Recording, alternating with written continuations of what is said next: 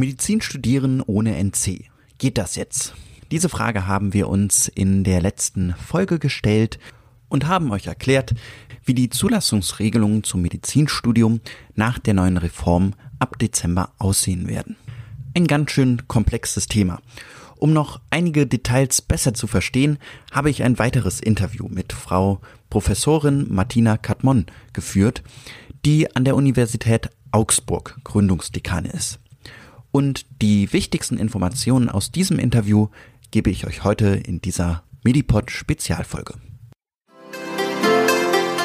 Medipod 20 Minuten Medizin. Professorin Martina Katmon ist Gründungsdekanin der Medizinischen Fakultät an der Universität Augsburg. Die ist 2016 ganz neu gegründet worden und in diesem Wintersemester 2019-2020 haben die ersten Studierenden ihr Semester an der Universität Augsburg im Fach Medizin begonnen. Und Frau Professorin Martina Katmon war da ganz führend mit dabei als Gründungsdekanin. Sie wird uns nachher noch ein bisschen genauer über diese spannende Zeit und die neue medizinische Fakultät an der Uni Augsburg berichten. Aber warum ich sie vor allen Dingen zum Interview eingeladen habe, ist, dass sie im Präsidium des Medizinischen Fakultätentags sitzt. Der Medizinische Fakultätentag ist sozusagen die Vertretung aller medizinischen Fakultäten in Deutschland, also der Fakultäten, an denen man Medizin studieren kann. Und da sitzen viele Hochschulprofessoren und Vertreter von den einzelnen medizinischen Fakultäten drin und beraten in verschiedenen Kommissionen, zum Beispiel wie die Lehre oder auch das Bewerbungsverfahren für das Medizinstudium weiterentwickelt werden können. Martina Katmon bringt da besondere Expertise mit, denn Ihre Forschungsschwerpunkte waren in der Vergangenheit unter anderem das Qualitätsmanagement in der medizinischen Ausbildung und in Fakultätsentwicklungsprogrammen sowie die Bedeutung von Studierendenauswahlkriterien für den Erfolg in Studium und Beruf. Und somit ist sie eine hervorragende Ansprechpartnerin dafür, welche Auswahlkriterien denn in ein solches neues Zulassungsverfahren einfließen sollten und wie die neue Reform nun auch ausschaut. Zunächst habe ich mich mit Martina Kottmann darüber unterhalten, was genau das Bundesverfassungsgericht da 2017 eigentlich geurteilt hatte. Ich und ja auch viele andere hatten damals den Eindruck gewonnen, dass das Verfassungsgericht vor allem Dingen den NC als verfassungswidrig anerkannt hatte. Doch das war damals gar nicht so genau der Fall. Die wesentlichen Punkte hat Martina Katmon hier nochmal zusammengefasst. Die Zulassung, wie sie in den letzten Jahren durchgeführt wurde, war in bestimmten Teilen nicht mehr verfassungskonform. Das Bundesverfassungsgericht hat im Dezember 2017 ein entsprechendes Urteil gefällt und musste deshalb aus verfassungsrechtlichen Gründen angepasst werden. Und ein paar wesentliche Punkte fielen darunter, nämlich einmal die Länge der Wartezeit in der Wartezeitquote, die 14 Semester mittlerweile beträgt. Dann der fehlende Ausgleich der Abiturnoten zwischen den Bundesländern im Bereich der hochschuleigenen Auswahl. Bei den Abiturbesten hat das immer stattgefunden. Und die Ortspräferenz als Vorauswahlkriterien. Das waren so die wesentlichen Punkte, die das Bundesverfassungsgericht als kritisch eingestuft hatte. Danach sind wir auf die unterschiedlichen Quoten eingegangen. Die Zulassung zum Medizinstudium in Deutschland, so wie wir es ja auch in der letzten Folge erklärt haben, sah ja bislang so aus, dass es drei unterschiedliche Quoten gab. Einmal die Abiturbestenquote, über die 20 Prozent der Studienplätze vergeben wurden, dann das Auswahlverfahren der Hochschulen, über das 60 Prozent der Studienplätze vergeben wurden und als letzte Quote die Wartezeitenquote, worüber bislang 20 Prozent der Plätze vergeben wurden. Wer da nochmal genauer reinhören will, der kann das ja gerne in unserer Folge dazu tun. Nach der Reform wird nun weiterhin eine Quotenregelung das Zulassungsverfahren zum Medizinstudium in Deutschland regeln. Bestehen bleibt die Abiturbestenquote. Und da hatte uns Tobias Löffler von der Bundesvertretung der Medizinstudierenden in Deutschland ja erzählt, dass die sogar ein wenig erhöht wird auf jetzt sogar 30 Prozent. Das fanden wir erstmal verwunderlich, denn wir dachten ja, die Abiturnote sollte ein wenig an Gewicht im Auswahlverfahren nun verlieren. Martina Katmon nimmt da ein wenig die Position Bayerns, aber auch anderer Bundesländer in Schutz, die nach langen Diskussionen dazu sich entschlossen haben, die Abiturbestenquote zu erhöhen. Es war eine wirklich sehr durchaus lange Diskussion zwischen den Bundesländern, wie man die Abiturnote gewichtet. Das Ganze vor dem Hintergrund, dass die Abiturnote eben ein sehr, sehr guter Prädiktor für Leistungen im Studium ist und für die Adhärenz im Studium, also für die Tatsache, ob jemand das Studium tatsächlich durchhält, auch in einer vertretbaren Zeit abschließt. Und das war der Grund, warum eben doch einige Bundesländer gesagt haben, wenn das ein so guter Prädiktor ist, dann müssen wir dem auch, wenn es um Eignung geht, und das hat uns das Bundesverfassungsgericht aufgegeben, dann müssen wir dem auch einen hohen Stellenwert bieten. Ich habe Martina Katmon dann gefragt, ob es denn auch Studien dafür gibt, dass die Abiturnote ein guter Prädiktor für den Erfolg im Studium ist.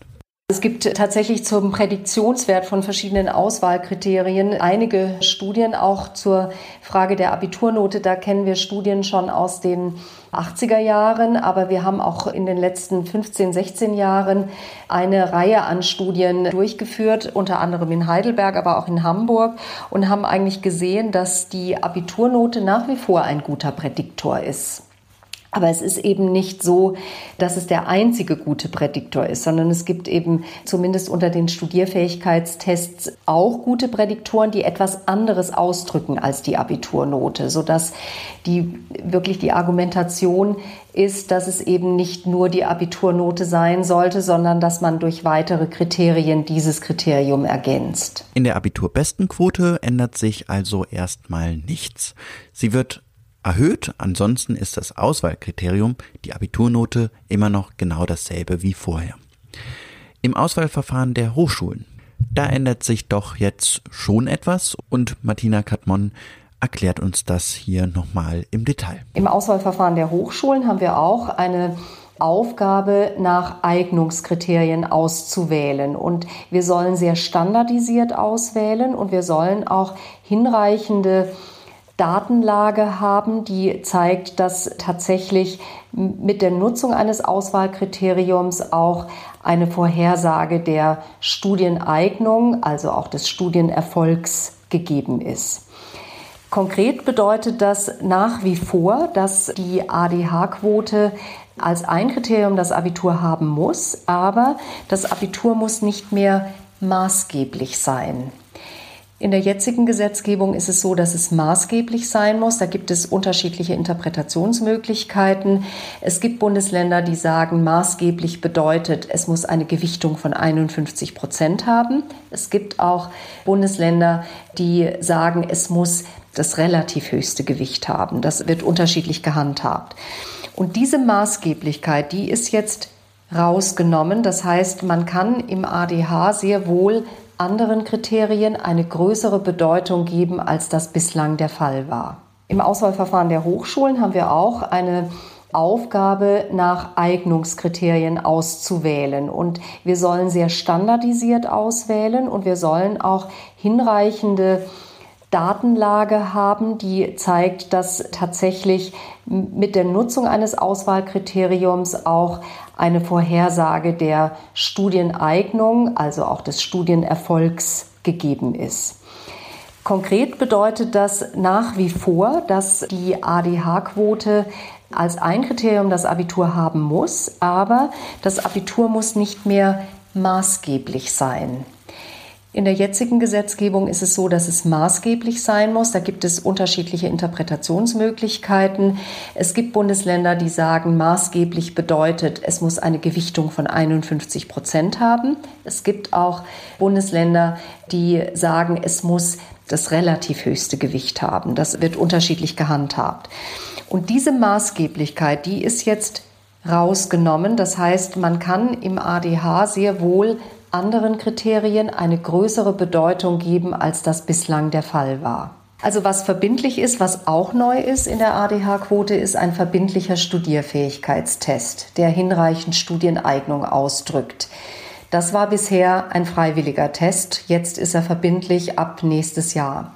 Es gibt zwei Tests, die in Deutschland eingesetzt werden. Die meisten Fakultäten nutzen den Test für medizinische Studiengänge, den man auch kennt, den sogenannten Medizinertest. Und es gibt einen zweiten naturwissenschaftlichen Test, den man auch kennt. Das ist der Hamburger naturwissenschaftliche Test oder auch kurz HAMNAT genannt.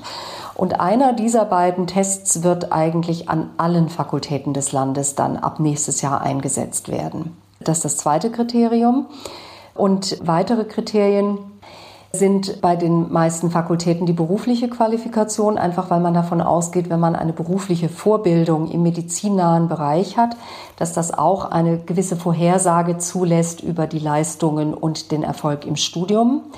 Aber es gibt auch Freiwilligendienste, also soziales Engagement in Form von Freiwilligendiensten sind eine Möglichkeit, ebenfalls zusätzliche Kriterien mit reinzunehmen. Das sind so die häufigsten.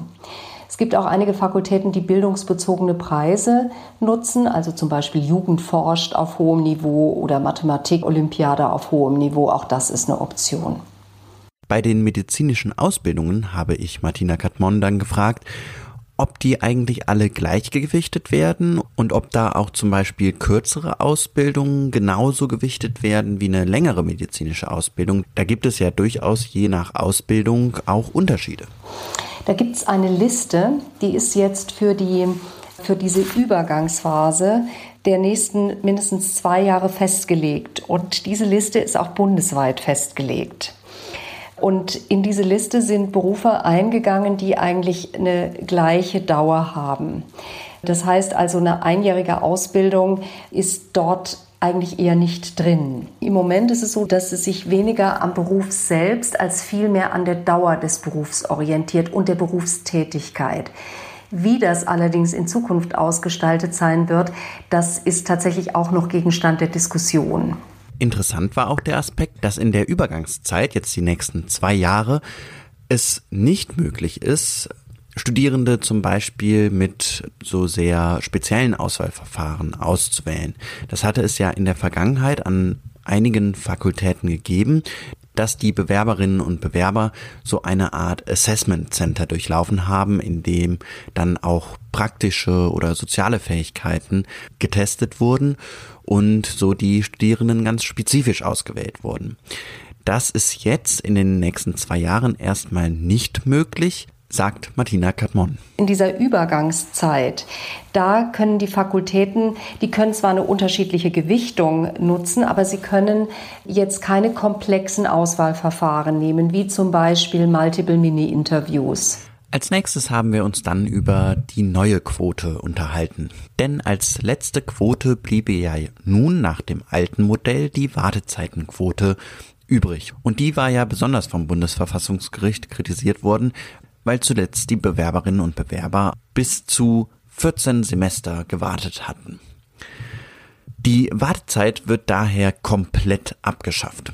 Ersetzt wird die Wartezeitenquote, die bislang 20 Prozent der Studierendenplätze ausgemacht hatte, nun durch die zusätzliche Eignungsquote. Die macht in Zukunft allerdings nur noch 10 Prozent der Plätze aus, denn bei der Abiturbestenquote sind ja 10 Prozent hinzugekommen. Martina Katmon erklärt uns einmal im Detail, was bei der zusätzlichen Eignungsquote in Zukunft zählt. Diese zusätzliche Eignungsquote, die wird ausgestaltet auch durch einen Test, weil das eben äh, neben dem Abitur auch wirklich Eignung ausdrückt. Und das zweite Kriterium, was viele nutzen werden, ist wiederum eine medizinnahe Berufsausbildung. Ich habe Martina Katmon nun gefragt, ob wir denn auch eigentlich wissen, wie gut diese Studierfähigkeitstest, zum Beispiel dem Medizinertest, dem sogenannten TMS, oder dem HAMNAT, dem Hamburger Naturwissenschaftstest, ob wir bei denen wissen, wie sie die Bewerberinnen und Bewerber auswählen im Hinblick auf den Erfolg im Studium. Die Studien zum TMS, die Zahlen, die uns vorlagen, die haben auch sehr geholfen, wirklich einzuschätzen, was ist, also was sind eigentlich Kriterien neben dem Abitur, die Eignung ausdrücken. Und wir haben in Heidelberg haben wir eine ganze Reihe von Langzeitbeobachtungen auch bei Studierenden äh, gemacht, die übers Abitur reingekommen sind und einen Studienplatz bekommen haben und Studierende, die über Abitur plus TMS im ADH einen Studienplatz bekommen haben. Und wir haben da gesehen, dass die Studierenden, die einen sehr, sehr, sehr, also wirklich Top 5% TMS hatten und nur in Anführungszeichen, ich sage ganz bewusst in Anführungszeichen, nur eine mittlere durchschnittliche Abiturnote, eine sehr, sehr gute Leistung im Studium hatten, ähnlich wie Bewerber und Studierende, die über ein 1,0 Abitur einen Studienplatz bekommen haben. Und die waren sehr viel besser als jene äh, Kandidaten, die nach einer Wartezeit von fünf oder sechs Jahren mit einem durchschnittlichen Abitur einen Studienplatz bekommen haben. Und der Hintergrund ist, dass man einfach durch die Wartezeit auch Bewerberinnen und Bewerber ja auch zwingt, in dieser Phase kein anderes Studium durchzuführen. Sonst können sie nicht in dieser Quote geprüft werden in Bezug auf den Studienplatz. Und es ist wirklich die Wartezeit und der Abstand zum Abitur, die einen negativen Einfluss auf die Leistung im Studium dann haben. Und deshalb ist es so wichtig, über eignungsbezogene Kriterien durchaus Studierende auszuwählen, die eben nicht ein 1,0 Abitur haben, trotzdem sehr leistungsfähig sind, aber auch dann gleich studieren dürfen. Nun haben wir die verschiedenen Quoten nach der neuen Reform kennengelernt und welche Auswahlkriterien in denen angewandt werden.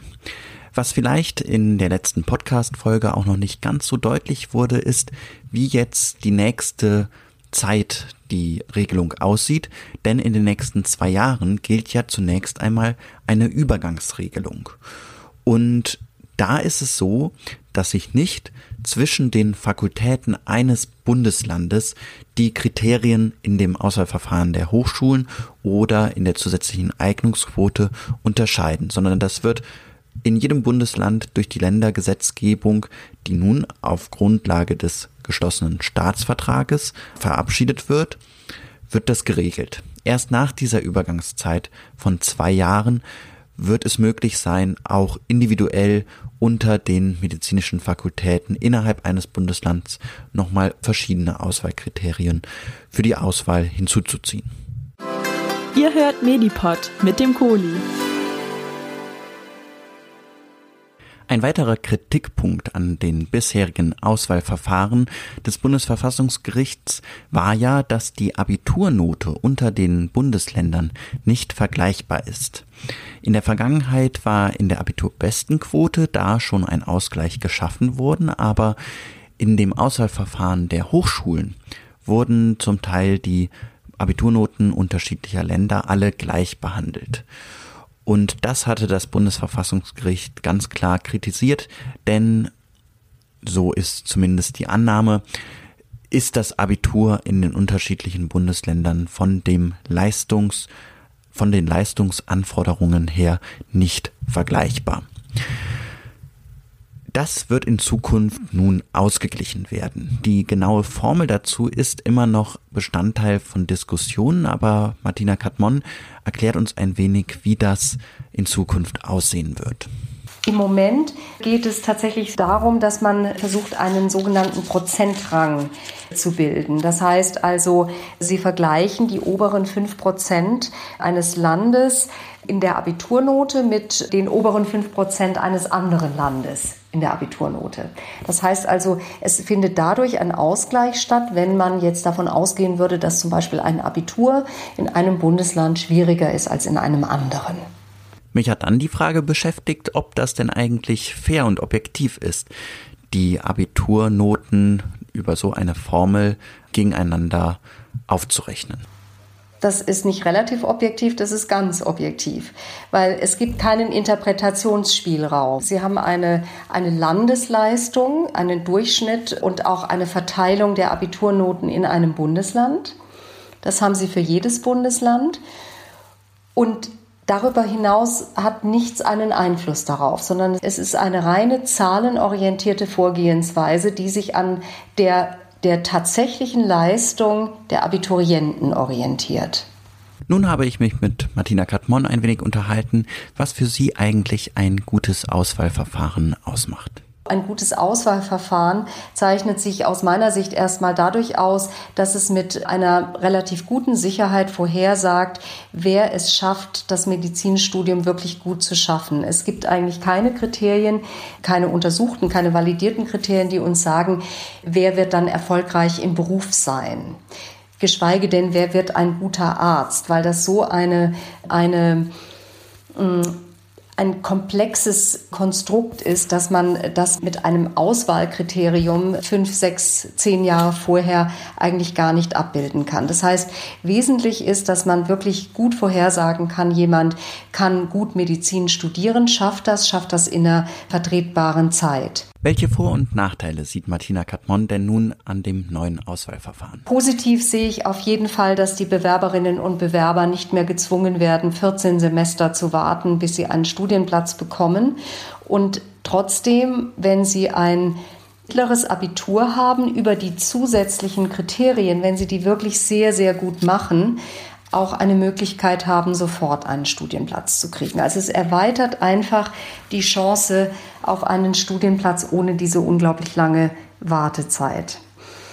Positiv sehe ich weiterhin, dass die Hochschulen im ADH die Gewichtung der Abiturnote flexibel gestalten können und dadurch wirklich auch aufspreizen können, dass Bewerber auch mit einer mittleren Abiturnote bis 2,5 oder so, wenn sie dann zum Beispiel einen sehr guten TMS haben, eine Zulassung bekommen. Das finde ich ist auf jeden Fall das richtige Signal und ist auch mit, mit guten Daten belegbar, dass das wirklich eine, ein gutes Vorgehen ist. Sehr gut finde ich auch, dass eine Eignungsquote eingeführt wird, die eben auch wiederum sicherstellt, dass Studierende sofort, also dass Bewerber sofort studieren könnten. Also all das sind wirklich Aspekte, die aus meiner Sicht positiv sind. Aufpassen sollte man, glaube ich, in Bezug auf zwei Dinge. Das eine ist, dass wir durch die Bonierung von beruflichen Qualifikationen natürlich auch die Möglichkeit geben, dass man aus der Pflege wiederum potenziell Bewerber abzieht, die eigentlich in der Pflege auch gebraucht werden. Das ist, glaube ich, etwas, was man im Blick haben muss. Und das Zweite, und das ist auch etwas, was wir in der Diskussion sehr stark mit bedacht haben, ist die Komplexität des Auswahlverfahrens. Das ist jetzt immer noch relativ komplex und wir haben an verschiedenen Stellen auch wirklich Beratungstelefonstellen eingerichtet, um eben Bewerbern auch die Möglichkeit zu geben, einfach ihre Fragen loszuwerden. Also Komplexität ist immer noch ein Thema. Martina Katmon gibt uns jetzt noch ein paar Tipps, wo man sich denn eigentlich beraten lassen kann, wenn man jetzt Fragen zu dem neuen Auswahlverfahren hat. An diversen Hochschulen gibt es tatsächlich Beratungen. Also wir haben zum Beispiel in Heidelberg, wenn sich jemand für Heidelberg interessiert, aber wir haben auch viele, viele Anfragen bekommen von Bewerbern, die sich woanders bewerben wollten, gibt es eine Hotline, die man anrufen kann. Die ist in den Phasen, wo es um Bewerbung geht und in den Phasen kurz vor dem TMS ist, die, ist, ist diese Hotline geschaltet und das kann man auch auf der Webseite des TMS sehen.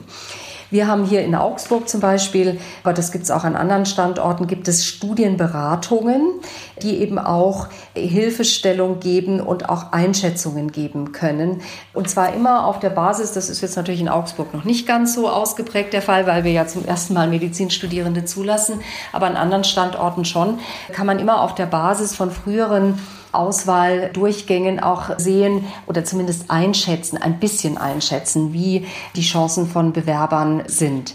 Jetzt haben wir allerdings eine Phase mit der Übergangsphase, wo ja auch viele Kriterien sich verändert haben und auch die Gewichtungen, wo wir wahrscheinlich nicht ganz so gut sind im Vorhersagen. Das heißt, wir werden jetzt wieder zwei bis drei Jahre brauchen, um das wieder besser einschätzen zu können. Und dann kann man eine Einschätzung geben. Und man kann vor allen Dingen Fragen beantworten. Also nicht nur, nicht nur die Frage, wie groß ist meine Chance, einen Studienplatz zu kriegen, sondern auch, wie bewerbe ich mich eigentlich am besten? Auf was muss ich eigentlich achten? Das wird natürlich äh, durchaus schwierig werden, wenn sich deutschlandweit alle an Heidelberg wenden. Das, das wird das System wahrscheinlich überstrapazieren.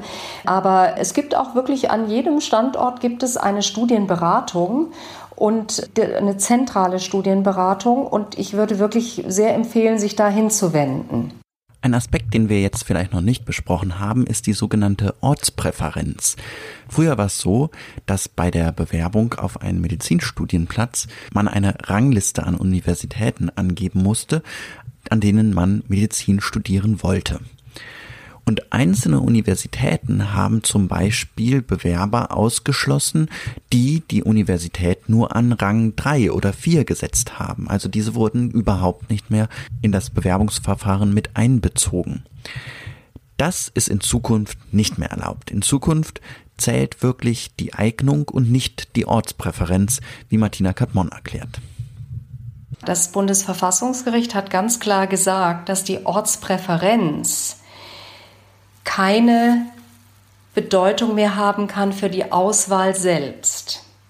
Sehr wohl für die Zuordnung zu einem Studienort. Insofern kann man sagen, ja, wenn ich irgendwo hin möchte, unbedingt, dann würde ich das am höchsten stellen. Das heißt nicht unbedingt, dass ich dort was bekomme, aber es heißt auch nicht, dass ich einen Ort an Ortspräferenz 1 angeben muss, wie das bisher der Fall war, weil ein Studienort nur noch Ortspräferenz 1 akzeptiert. Das darf nicht mehr sein.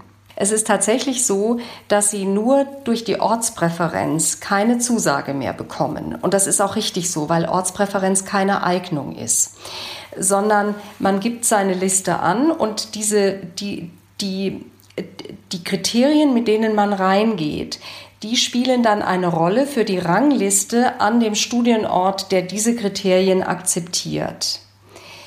Aber wenn man jetzt an einem anderen Studienort mit diesen Kriterien besser reinkäme, dann bekommt man da einen Studienplatz, weil die Ortspräferenz per se nicht mehr die Zuordnung, also nicht mehr entscheiden darf, ob man überhaupt einen Studienplatz bekommt oder nicht. Einen besonders interessanten Aspekt fand ich bei dem Gespräch mit Tobias Löffler von der Bundesvertretung der Medizinstudierenden in Deutschland, ja, dass in Zukunft die Auswahlkriterien evaluiert werden sollen und geschaut werden soll durch Studien, welche Auswahlkriterien bringen auch die besten Studierenden hervor. So hatte ich das bei Tobias Löffler verstanden, dass das im Zuge der Reform auch jetzt eingeführt wird.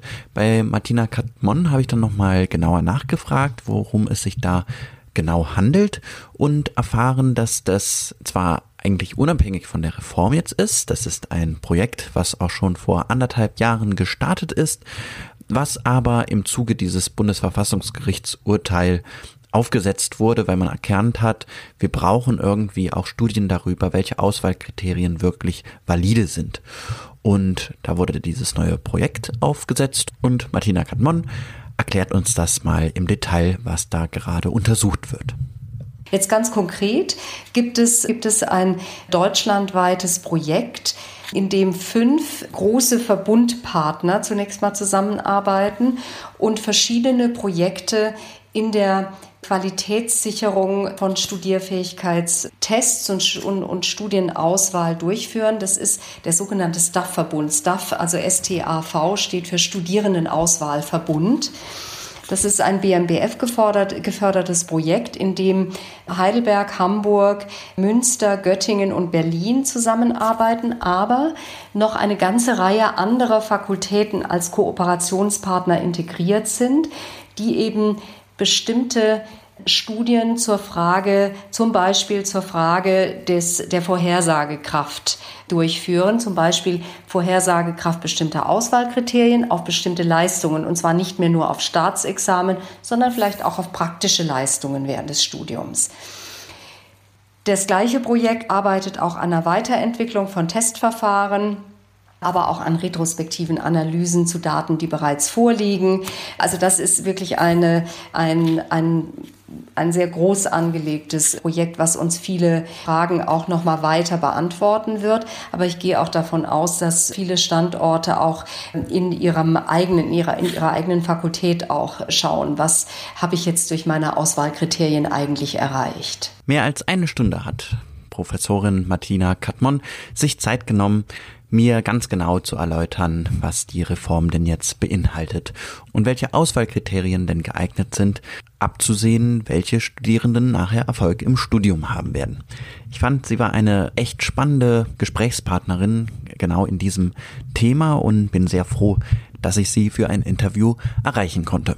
Genauso spannend finde ich als Medizinstudent aber auch, dass sie Gründungsdekanin der Universität Augsburg ist. Da hat sich nämlich eine ganz neue medizinische Fakultät gegründet und häufig ist ja auch so der Vorwurf, dass wir in Deutschland zu wenig Medizinstudierendenplätze haben und das ist ja auch auf jeden Fall der Fall, aber es tut sich auch etwas. Langsam, vielleicht noch nicht schnell genug, aber langsam steigen auch wieder die Zahlen der Medizinstudienplätze. Und ein besonders gutes Beispiel dafür ist die Universität Augsburg, an der jetzt ganz viele neue Medizinstudienplätze geschaffen werden und eine ganz neue Fakultät eingerichtet wird. Und so hatte ich am Ende unseres Gesprächs noch die Gelegenheit, Martina Katmon einmal persönlich zu fragen, was da genau an der Universität Augsburg eigentlich gerade eingerichtet wird, wie das so läuft und ja, für die, die die Universität Augsburg als Medizinstudienort noch nicht kennen, dass wir die auch einmal kennenlernen.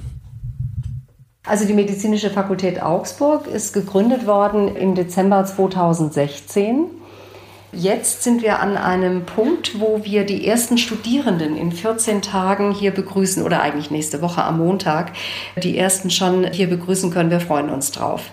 Wir haben also jetzt die letzten drei Jahre wirklich sehr an einem Curriculum gearbeitet, was der erste mit Modellstudiengang in Bayern ist. Das ist wirklich eine Besonderheit. Wir versuchen nicht fachbezogen, sondern fächerübergreifend zwischen den grundlagenwissenschaftlichen Fächern und schon von Anfang an mit Integration von klinischen Fächern und Anwendungsbeispielen zu arbeiten vom ersten Tag an. Das ist die Besonderheit. Wir werden auch von Anfang an einen wissenschaftlichen Longitudinalkurs haben und einen klinischen Longitudinalkurs. Beide ziehen sich durch das gesamte Studium bis ins PJ durch. Wir werden vielleicht auch als Besonderheit tatsächlich gerade in diesen beiden lang, sehr lang angeordnet, durch das ganze Studium angeordneten curricularen Einheiten auch ein Blended Learning Konzept umsetzen mit sehr viel Online-Lernen und gleichzeitigem Präsenzlernen, aber sehr anwendungsorientiertem Präsenzlernen. Wir haben äh, sehr stark klinische Entscheidungsfindungskompetenzen integriert. Also ein paar Elemente, die auch tatsächlich auch im Masterplan sehr als sehr wichtig dargestellt äh, sind und die uns auch wichtig sind, die wir da drin verankert haben. Vielleicht noch ein Punkt, der auch interessant ist. Wir haben parallel einen Medizininformatik-Studiengang, den wir gemeinsam mit der Fakultät für angewandte Informatik betreiben, aufgebaut. Da fangen, fängt jetzt die zweite Kohorte von Studierenden an und wir werden an den Stellen, wo wir gemeinsame Themen haben, also insbesondere wenn es um Wissenschaftlichkeit geht, werden wir unsere Studierenden auch gemeinsam ausbilden. Also Medizininformatik-Studierende und Medizinstudierende treffen dann auch zusammen und können auch gemeinsam Projekte bearbeiten. Das ist vielleicht auch nochmal so dieses Interprofessionelle, hat nochmal einen besonderen Ansatz.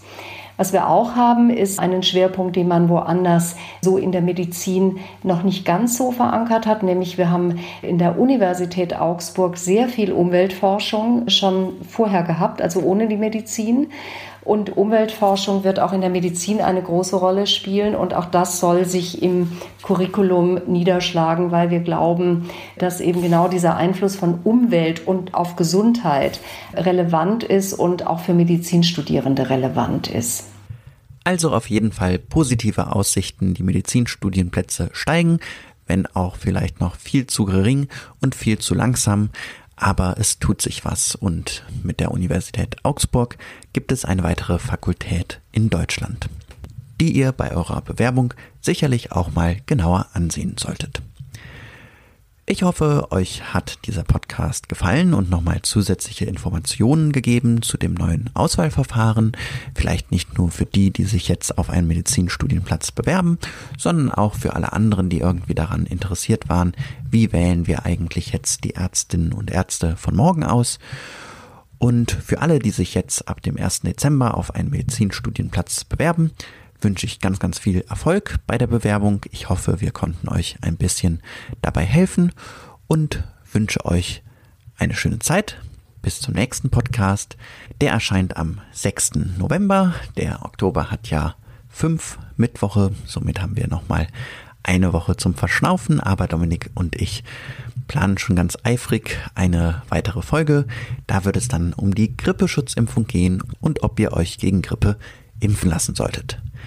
Bis dahin, immer schön gesund bleiben. Medipod. Jeden ersten und dritten Mittwoch im Monat. Überall, wo es Podcasts gibt.